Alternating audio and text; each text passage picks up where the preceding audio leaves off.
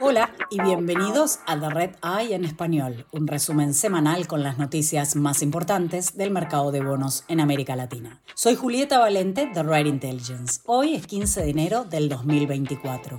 Esto es lo que necesitas saber para comenzar tu semana.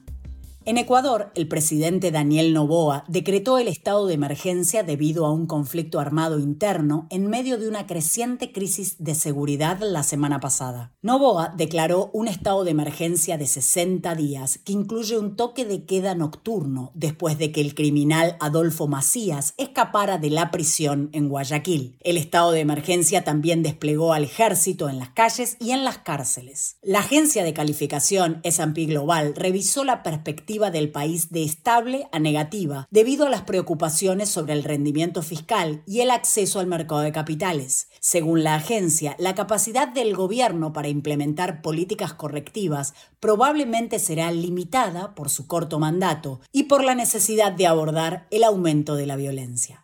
El banco de inversión JP Morgan también dijo la semana pasada que parece poco probable que el país pueda hacer un gran esfuerzo para mejorar su situación fiscal este año, dada la situación de seguridad.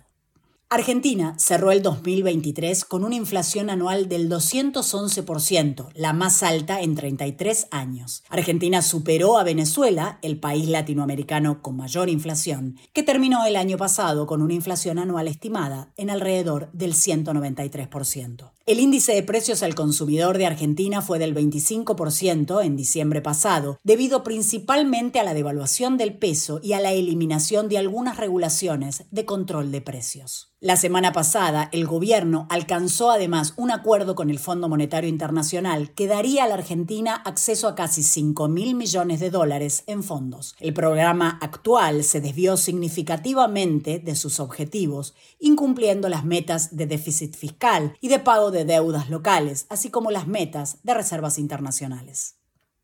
En Brasil, los acreedores de Light están descontentos con el precio de conversión de la deuda en acciones y quieren las mismas garantías de suscripción que la empresa está ofreciendo a los accionistas para una inyección de capital. La empresa acordó recomprar 500 millones de reales en bonos de su subsidiaria Light Energía utilizando el efectivo disponible. La semana pasada, el gerente financiero de Light, Eduardo Gotila, renunció después de un año y medio en el cargo y la empresa aún no ha nombrado un reemplazo.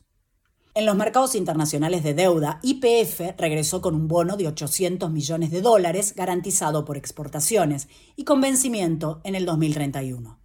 La empresa recibió ofertas por alrededor de 2.000 millones de dólares. A su vez, su par colombiano, Ecopetrol, vendió un nuevo bono a 12 años por 1.800 millones de dólares y utilizará los fondos para recomprar sus notas con vencimiento en 2025. Gracias por escuchar The Red Eye en español. Pueden suscribirse a The Red Eye en inglés, español y portugués desde cualquier plataforma.